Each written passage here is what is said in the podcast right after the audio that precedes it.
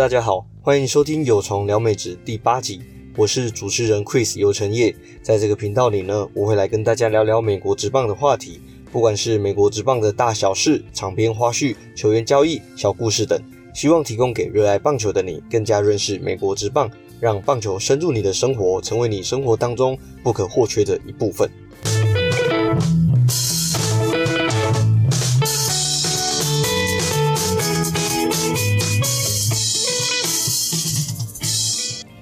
好，今天首先呢，要跟大家来聊聊七三一的交易大限，剩下一个月左右的时间而已喽。有哪一些球队是扮演买家？那又有哪一些球队是扮演卖家呢？那以下我会举出一些球队，稍微个别讨论一下。二零二一年球季，整个交易市场的角色，呃，扮演大概会是怎么样子的呢？资深的球迷可能对于交易大限这个东西非常的熟悉了，但这几年也是有一些改变的，像是在二零一九年之前，七三一。那一般是指一般球员的交易大限，那然后还有另外一个名词叫做八三一，那这个代表什么意思呢？其实七三一大限这个很好理解，那一旦到了八月一号，你如果想要进行交易，你就要把你的球员先放到你的让渡名单里面，才能够跟其他球队去谈交易。但因为让渡名单这个是公开的，很有可能会受到其他球队的干扰。那假设说，呃，我今天我要想要把我的球员交易出去。那如果有第三方不是很喜欢这个交易，可能会影响到他们的布局或者是未来的呃对战等等的，那他是有机会去透过行政的程序去干扰这个的交易。虽然母球队他是随时可以把球员从让渡名单给抽回的，但一年只有一次可以将球员呃从让渡名单里面给抽回，而且这个只限定在八月一号开始的让渡名单才能抽回。其他时间的让渡名单，只要放上去都是不能够随时抽回的哦。那至于让渡名单有非常非常多种，那除了这个之外，其他的让渡名单都是一律不可以抽回的。对，那其次，八月一号开始到球季结束，如果要想要透过交易的话，你就必须要经过让渡名单。对，那为什么二零一九年以前还会有一个八三一大限呢？我也想问这个问题。因为刚才提到的让渡名单，它是从八月一号开始到球季结束都是一样的动作，就是说你如果要交易，就是要透过呃先让渡的这个程序。那还为什么还会有一个八三一呢？而不是直接到球季结束？我也想过这个问题，那我就想说，诶，我为什么不能在球季结束之前，可能前一周或前几天，那我可能是有机会打季后赛的球队，我也可以去透过交易交易来一些手感正火烫的几位球员到我们队上啊。然后，呃，对我们进入季后赛有很大很大的帮助。那答案其实是可以的，你一样可以透过让渡的程序来进行交易。只是大联盟还有另外一个规定，那就是九月一号之后，如果不在你球队的四十人名单，那这个人就不可以带入你当年的季后赛。所以八月一号是让渡交易的开始。那再加上了九月一号之前，你要把你要带入季后赛的名单的球员，你要先放到你的四十人名单里面。所以导致呢，球队就一定要在八三一之前做好决定，把所有的补强跟异动都处理好，整理好你的阵容，再来冲刺或者是打季后赛。好，那上述所说的这个版本都是二零一九年以前的版本。那自从二零一九年之后呢，就改成比较单纯的七三一大限，意思就是在你七月三十一号之前要完成所有的阵容补强跟阵容的整备。那二零二零年是因为疫情的关系，球季延后了很多才开打，所以还是将交易大限设在八三一。像这样子把交易大限提前的做法，我其实个人是采取肯定的一个的态度，因为这样子呢，你会代表各个球队，你要更早要决定你自己今年要当买家还是当卖家，越早进行判断，那当然这个偏误率会越高。那当然这个对于球队而言，他们可能会是比较头痛的，因为。我想应该没有人不想要打进季后赛，不光是想要夺冠的因素啊，或者是各种商业获利等等，也都是一样的意思。毕竟是职业的球赛，因此这样子的规则设计，它就会产出更多的球队是处于人人有机会，但是个个没有把握的状态。那扣除掉那些呃，可能今年到七三一之前战绩就已经差了一大截的那些球队来说，他们可能就已经放弃了今年的球季了。扣除这些球队之后，其实大家都还是有一拼季后赛的可能性存在的。我觉得这就是棒球跟其他运动很不一样的地方，因为它的不可预期性实在是太高了，所以哪怕是一强碰一弱的一个对战组合，比赛也是打了才知道。那并不会像是呃篮球啊，或者是其他的运动，你在实力上的差距很容易就会在正式比赛当中体现出来。那这样子的球赛，它的可预期性当然就会比较高。总归讲了这么多，其实今天要先跟大家聊聊，以目前来看，有哪些球队呃可能是会扮演卖家的角色，有哪些球队会扮演买家，那还有哪一些是处于目前还处于游移状态的？呃，目前是六月底。那让他们的 General Manager 非常的头痛，到底是要冲还是要来年再拼？像国民队的 Mike Rizzo，相信我，我相信他最近应该是头很痛。好，首先我第一个先来提买家的部分，第一个想提的是亚特兰大勇士队，目前哦，他们得分在全大联盟是第四名，全垒打也是在第二名。那尽管哦，他们在失去了他们的主力外野手 Marcel Ozuna，他因为家暴的案件正在接受调查当中。那这点生皮 C 五度，他有在他的节目里面详细讲到这一起案件。那简单说，如果这个判决确定的话，欧祖乃有可能会面临到三到二十年的刑责。如果真的是这样子，很可能会直接终结他的棒球生涯。详细可以到生皮 C 五度的节目里面去了解哦。好，回到勇士队，相较起他们强大的进攻火力，投手的部分只能说是普普通通而已，因为牛棚更是他们最大的一个问题点。防御率到现在只有累计防御只有四点八二，还有十一次的救援失败。如果说要补强的话，应该会是要呃补足像欧祖纳他的空缺，还有强力后援投手这两个位置。根据 Jim Bowden 他指出，他们可能锁定的对象有 Joey Gallo，还有水手队的 Mitch Haniger 这两位大棒的外野手。好，第二支的买家球队，我列了波士顿红袜队。今年他们在不被看好的情况之下，算是异军突起哦。就连我们当初在节目第一集的时候也有讨论到，他们在少了三个主力的外野手之后，实力可能会减弱不少。但后来事实证明，我真的完全被打脸。红袜队依旧是非常强悍的一支球队，他们不管在先发或者中继打线，我觉得都相当的完整。我自己这样看下来哦，认为他们可以补强的部分有中左外野。这两个位置目前都是由呃两位工具人还有加 Verdugo 来负责。我想 Verdugo 他今年的表现没有什么大问题，他也是红袜阵中非常重要的呃指标性的球星。但其他两位工具人像是 m a w i n Gonzalez 还有 Kike Hernandez，他们攻击方面的问题就比较大了，火力输出的部分就真的比较弱一些。今年这两位的攻击也都不如预期，所以如果能够补来。呃，补进来棒子比较大的炮手，我相信对于球队来说帮助会非常的大。接下来谈的是白袜队，今年他们的状况也是非常的好，话题性也相当的高，几乎每周都有他们的消息露出。像他们的总教练 Tony La Russa，哇，几乎每每个礼拜都有他的新闻。对，那他们现在呢，在美联中区，基本上只剩下他们跟印第安人队在竞争而已。印第安人队现在落后给。白袜两场左右的胜差，后面的双城已经差距场差已经拉到了十二场以上了，所以基本上这个机会已经很渺茫了。我个人也很看好白袜队，他们会是分区第一名晋级季后赛。虽然他们现在伤了好几个大将，像是 Jimenez、还有 Roberts、还有 Madrigal 这三个球员，但补上来的球员也都能够打得非常不错，真的是让人非常期待后续的发展。而且他们。白袜队很惨哦，他们从二零零五年拿下的世界大赛冠军之后，哇，那一年呃有 Frank Thomas，还有 Magglio O'Donnell 几位很名将，还有应该还有 Brandon Inge 等等。自从那一年之后，二零零八年还有去年二零二零年，他们有晋级过季后赛，但中间有连续十一年没有闯进过季后赛的记录。今年感觉还是有大有可为。尤其是这些年轻球员，更加让人感到期待。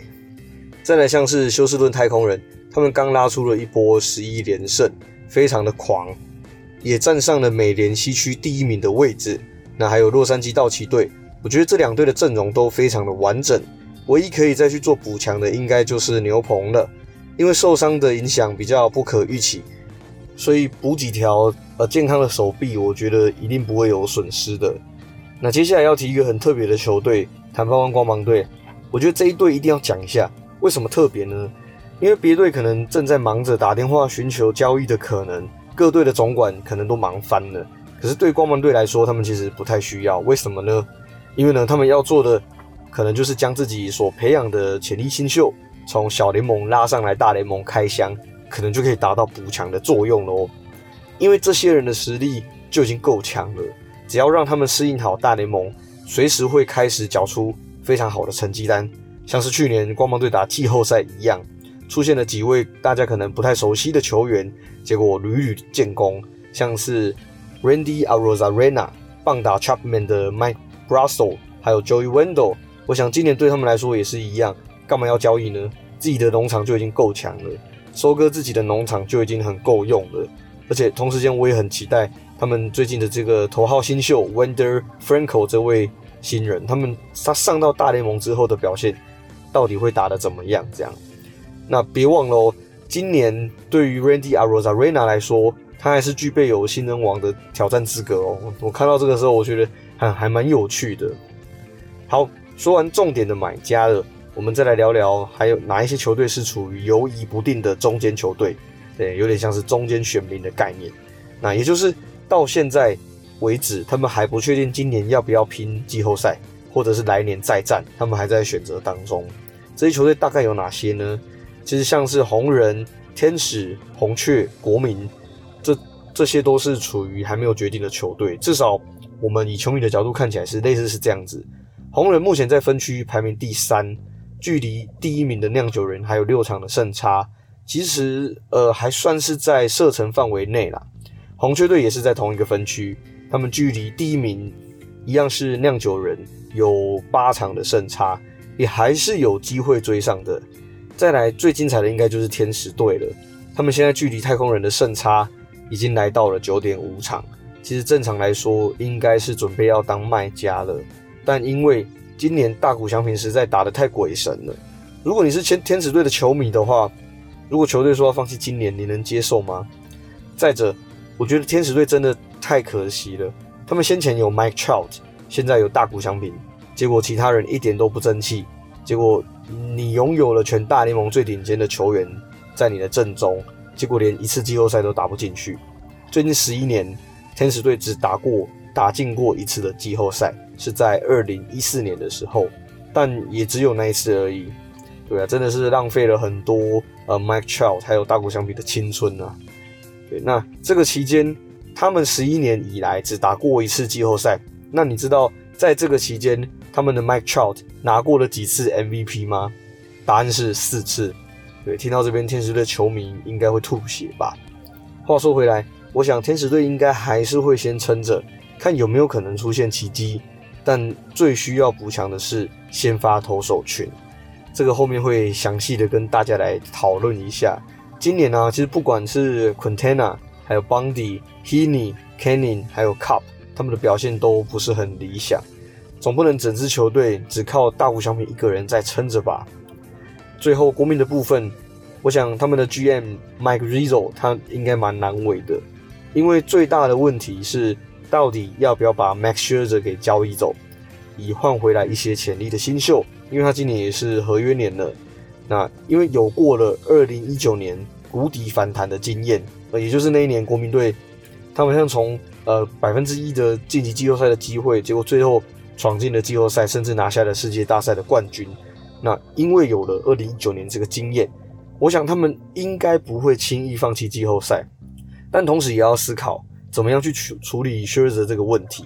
我觉得最佳的解法是可以把他交易走，换回一些潜力新秀，然后再就等于是借给别队打工几个月之后，休赛季再努力想办法把他签回来。就像是二零一六年。洋基队把 Chapman 交易给当年夺冠的小熊队一样，换回了现在的 Gleyber Torres 等人，最后在休赛季再把 Chapman 签回来一样的例子。我觉得薛泽这个球员接下来的行踪很值得我们球迷去关注。那当年洋基队把 Chapman 交易给呃小熊队去打工的算是半季好几个月，我觉得可能你会觉得小熊队损失很多，那因为借用了 Chapman 那几个月的时间，而把自己培养出来的一些新秀给放走。但我觉得你要你要想哦，他们那一年最后是哦拿到冠军。我觉得你这样去想的话，哦，用这几个新秀交易出去，换回了他们一百多年来的的第一次冠军，我相信这个是很值得的。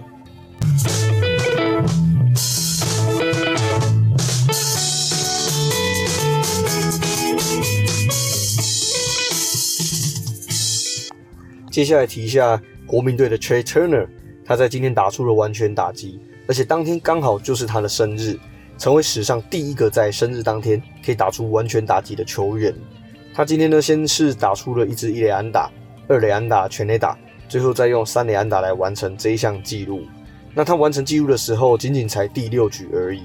那总计他今天的成绩是四支四，得到了四分，另外还有两次盗垒。我觉得更让我关注到的焦点是。我印象中，这已经不知道是他生涯第几次的完全打击了。后来查证了之后，发现他今天的完全打击已经是他生涯的第三次，非常的不容易。前两次分别是在二零一七跟二零一九，这两个都是面对洛基队的时候所打出来的。而剩下三次完全打击是史上第五位球员可以达到这样子的记录。前面则有 Adrian Beltre，还有 Baby Herman，还有 Bob Meusel 跟 John Riley。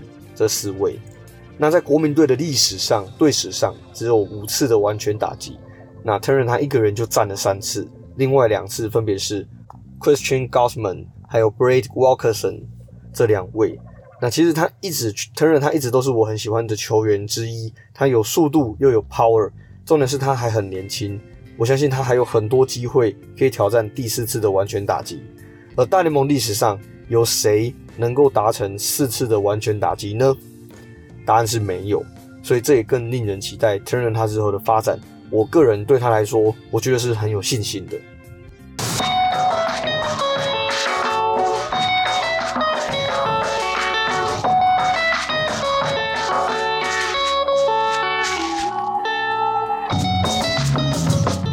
再来跟大家聊聊近期超级火烫的大谷翔平。最近几个礼拜以来，基本上大联盟的关注焦点都在他的身上。一路从呃在全垒打的禁足之下，他从落后的集团慢慢的赶上了领先集团。那截至呃六月三十号为止，早上他又对洋基队打出了单场双响炮，目前累积的全垒打支数来到了二十八支，占据了全垒打王的位置。只能说实在是太强了。你想想看，有多少年才能出一个像这样子的球员？其实很多球迷都在问，为什么这样子双刀流的球员，居然是由日本产出到大联盟的呢？难道在美国没有这样子的人才吗？其实我认为不是这样子的，最大的原因来自于美国球员他们在大学以前，很多都是投打兼修，然后同时两边都在发展的，而且也都发展得很不错。最常看到的就是王牌投手兼当家第四棒，但上到大学后，或者是没有读大学，直接参加。呃，选秀进入小联盟体系的球员也好，不管是大学的教练或者是小联盟教练，通常他们都一定会要求他专精一个位置，把一个位置的技术专业练习练习到炉火纯青。毕竟想想看，在 MLB 这么竞争的场域之下，一开始就要朝着双刀流去发展，其实真的是有一点不切实际。因为你能你能单靠投球能力或者是打击能力，就是站上大联盟的球员。就已经很难了，那更何况说你一开始就要朝着双刀流去发展，这真的有一点不太切实际。那当然，现在大谷就他就已经算是开了一个先例，让后面的年轻球员有一个可以追寻的目标。我想这也回答到了好几位球迷的提问了。总结，美国不是没有这样子能力的球员，而是他们在选材、培育球员的道路上，就是会引导他们往专项去发展。而不是投打兼修，两边都去要求，所以造就了今天大谷这个史无前例的案例。而且你要在这全全世界最高的棒球殿堂，所谓的最高殿堂就是这里的投手跟打者都是世界顶尖的，而你要一个人具备同时哦，同时都具备两端都要有高超的能力，然后在成长过程当中又不能有人或者教练，然后来阻挡你朝这样子的方向去练习跟努力。我认为这样子的几率。低到已经接近是零了，所以对于球迷而言，能够在我们这个时代看到大谷翔平甚至是像铃木一郎这两位球员，我觉得这真的是我们的福气。好，那再来要讨论的是大谷翔平究竟该不该在大联盟明星赛双刀流呢？即便是得为了他改一下规则，也在所不惜吗？先来说说他目前的票数好了，他目前在指定打击的位置上是一百九十六万票左右，遥遥领先的第二名的 J.D. Martinez。J.D. Martinez 知道，你知道他才几票而已吗？他现在才七十五万票而已，基本上是两倍以上。但如果让大谷翔平确定以先发指定打击的角色上场，反而会造成一种困扰。为什么呢？因为这会牵扯到他是否上场投球的问题。我觉得以他现在的热度跟话题性，再怎么样，我觉得都要都要想办法让他在大联盟的明星赛又投又打。因为大谷翔平这个名字。我觉得已经不是专属始终棒球迷的一个明星球员了，就连很多平常没有在没有在接触棒球的人，他听到这个名字，他也能知道他是打棒球，然后日本人在大联盟打得很好，把大联盟当成甲子园来打，等等的这些基础的认识。所以如果能够在明星赛让他施展他的双刀流，我想对于整体大联盟的发展跟商业利益而言，一定是百利而无一害的。他目前的 WAR 值是五点六，全大联盟所有选手里面最高。第二名是 Jacob deGrom 五点零。对，因为要去想想，今年球季不管是对于球迷而言，或者是对大谷翔平他本身而言，很可能都会是他的生涯年。他在今年投打两端都有这么高水准、全明星的身手表现，无论是投或打，我觉得都是有资格，单一都是有资格可以入选到明星赛的，心度也是很足够。我相信未来如果要再看到他像今年一样的表现，我觉得可能性是有，但我觉得会比较低一些。就算有可能，成绩也没有像今年这么的爆炸性的好。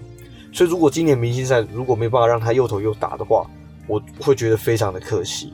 那实际上会碰到什么问题呢？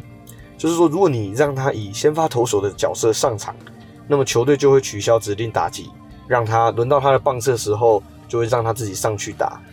如果他是以先发指定打击的角色上场，而后再投球上场中继的话，等于这样子就会取消掉了 DH。所以对我来说，我觉得大联盟明星赛是一场秀，重点是要让球迷看得过瘾、看得开心。认真觉得他们应该要稍微为了这件事情做一点微调。可能会有人觉得有必要为了一个人做这样子的调整吗？但我觉得明星赛真的就是一场秀而已，不是一场正式的比赛。他们大可以在大谷投完退场之后，让美联美联明星队恢复 DH 持续比赛下去，这样子也可以让整个比赛更完整、更好看。我个人的看法是，因为他前一天还要去参加全垒打大赛，除了照顾到球迷利益之外，其实也要考量到他个人的负荷量。如果他真的有要在大联盟明星赛上场，我觉得最有可能出现的方式是，他 maybe 他可以打一个打席或投一局。甚至说只投一名打者，我觉得这都是有可能的。这样子也能够去减少到他受伤的风险。所以总结，我觉得只要是大谷他自己愿意的话，其实呃参加全垒打大赛，隔天还要投球跟打击，这个负荷量是不小的。所以如果他本身的意愿是够高，我认真觉得大联盟要放手要让他去做，去把目前最亮的一颗星星给秀出来，让联盟的热度可以维持下去，借此吸引到更多非棒球迷的关注。其实现在距离明星赛也只有两周左右的时间，可以一起来期待一下今年在 Crossfield 举办的全明星赛。那到时候再来验证一下我们的预测对不对？那大联盟会不会为了他做一些规则上的微调呢？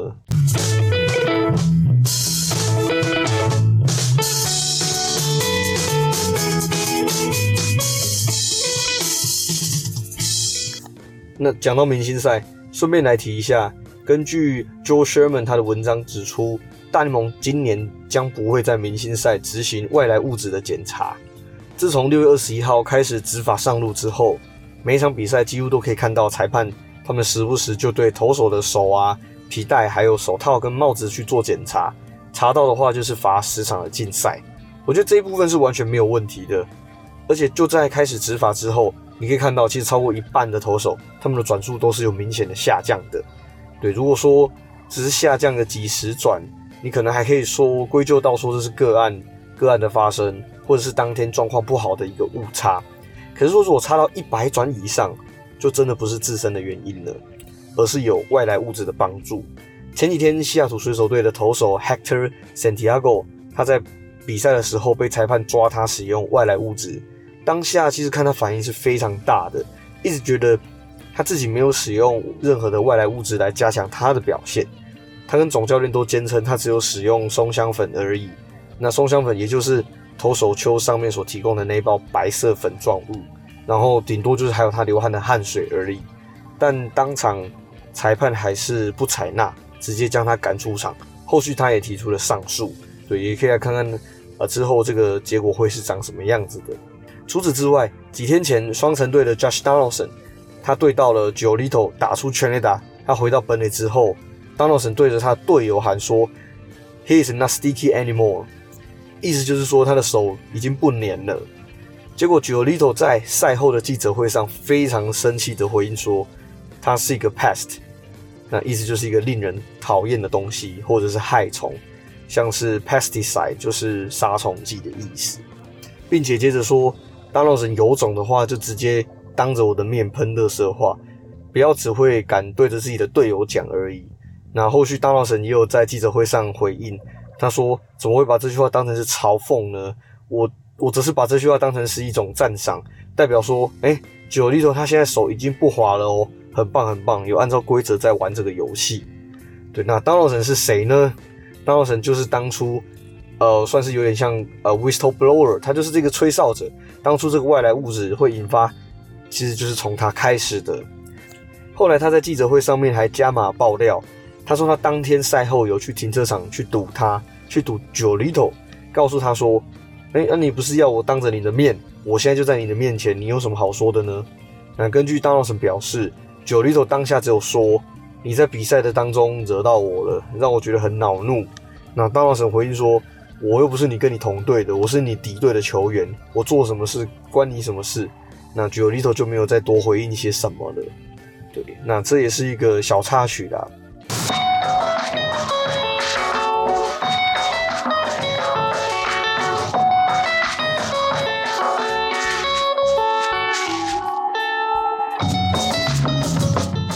好，再来，我打算来聊聊天使队。天使队今年有了大谷翔平这个 MVP 等级的表现之后，看起来战绩还是不太好。今年如果想要进季后赛，我觉得除非要拉出一波长的连胜，才有可能追上前面的太空人跟运动家。尤其又以先发轮值的状况最多，像前面有提到的，像 Dylan Bundy、Andrew Heaney、Griffin Canning，还有 Alex Cobb、大谷翔平，还有 Patrick Sandoval。尤其是 Jose Quintana，他炸到完教练团完全不敢用他。截至六月三十号为止，邦迪他呃，像邦迪他先发的十四场比赛，然后防御率高达了六点七八，Heaney 一样五点四零，Canning 四点九五，那 Cup 五点零九，那 Sandova 跟大谷比较好一些些，Quintana 他的防御率则是来到了六点八七，非常非常的夸张。那对于现阶段的天使而言，虽然先发投手的轮值算是完整，但近期的表现实在是炸到吓死人。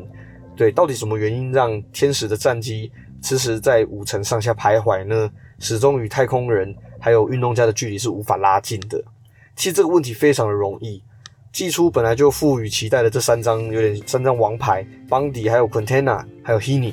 其实把他们当作是他们球队的战力基石，尤其是先发投手群当中。但谁也没有想到，这三名被寄予厚望的投手，今年每一个人都投得非常的抖。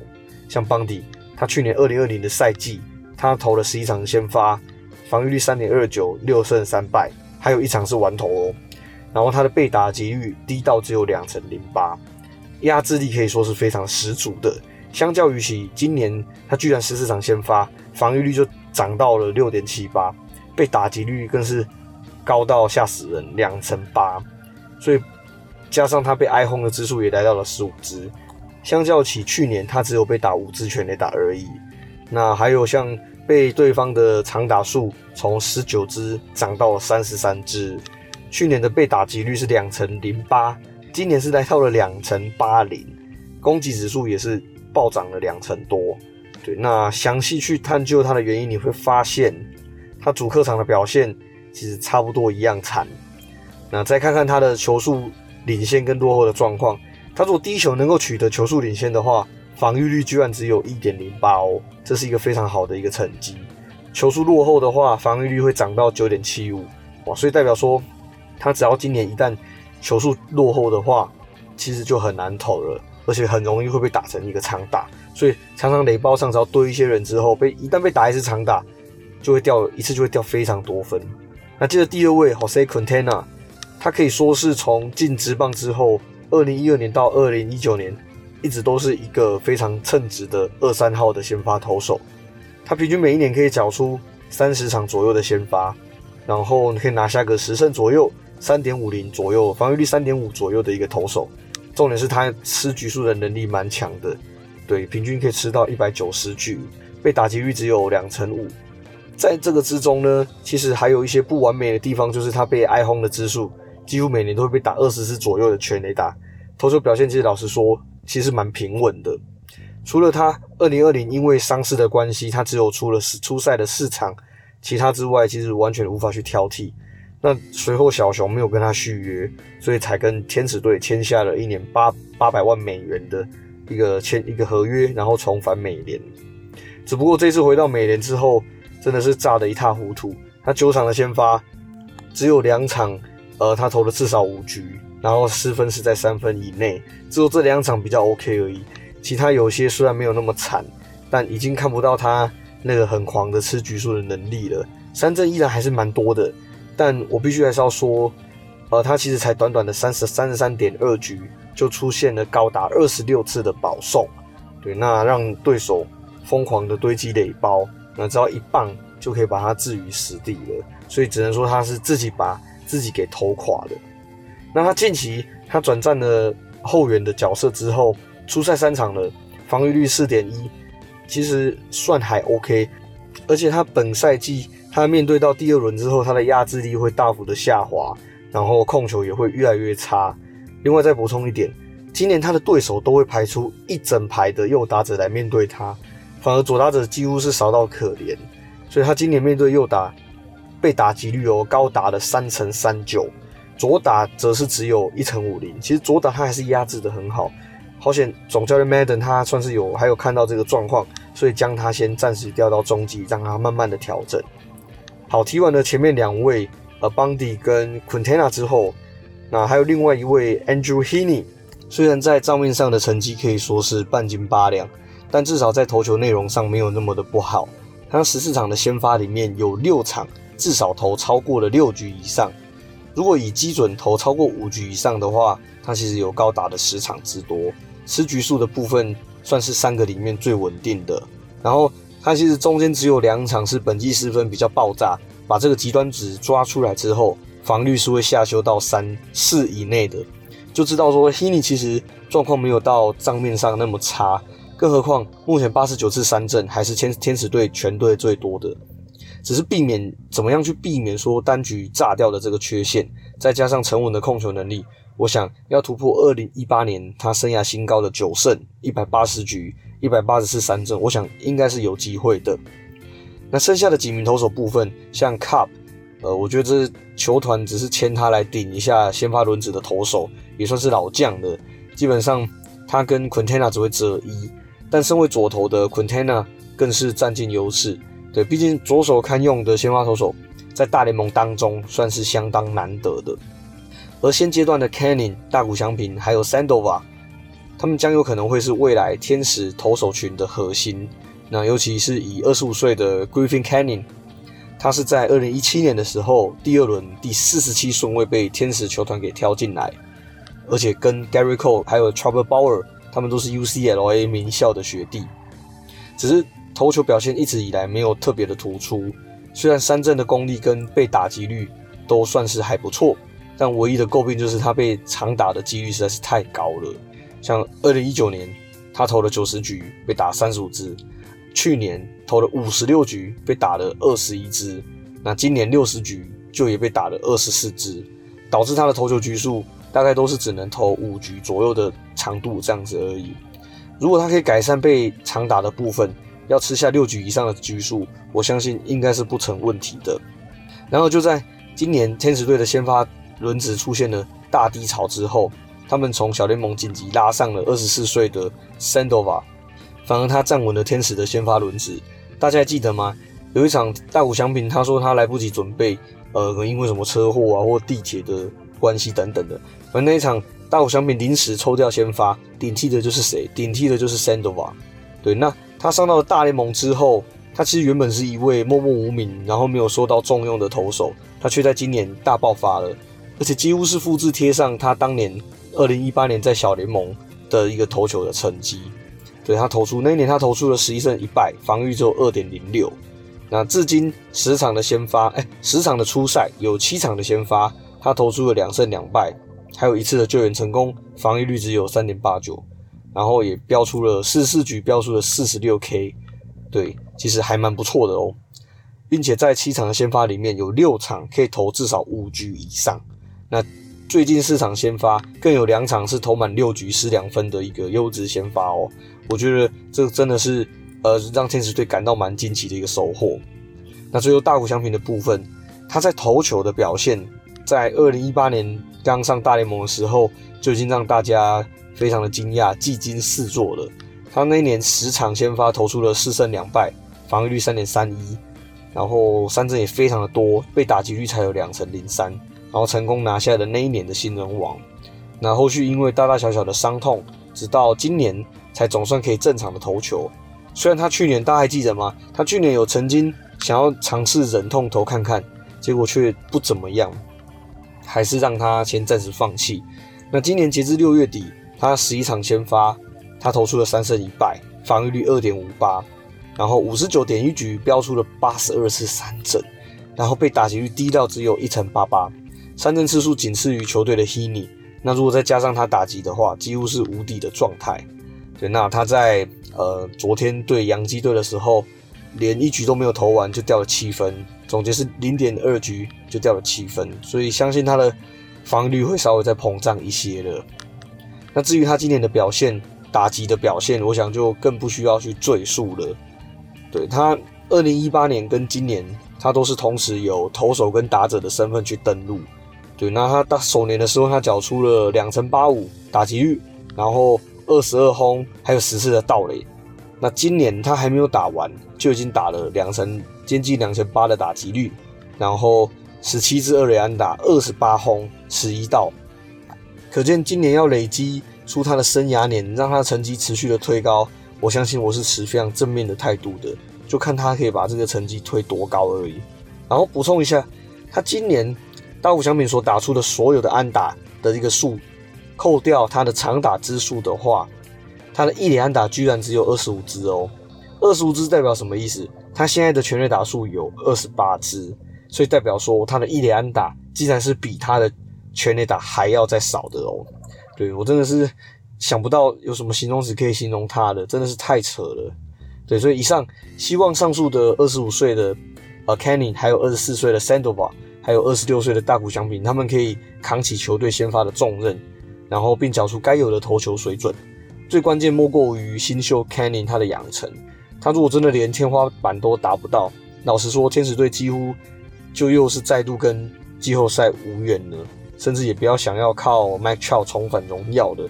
对，言归正传，我觉得天使队一定要有稳定的先发投手群，然后才有办法将这好的表现反映在球队的战绩上。好，那么以上就是有从聊美职第八集的所有内容，也欢迎喜欢美国职棒的朋友们一同来订阅参与讨论。希望透过每十天一集的 Podcast，让更多喜欢 MLB 的球迷多一个管道可以认识美国职棒，闲聊美国职棒，让生活增添点色彩，让棒球融入你的生活。那么也别忘记了，可以到 Facebook 搜寻有从聊美职，加入我们的讨论区哦。对，在那边可以获得大联盟第一手的消息。那今天就先到这边，我们下次见，拜拜。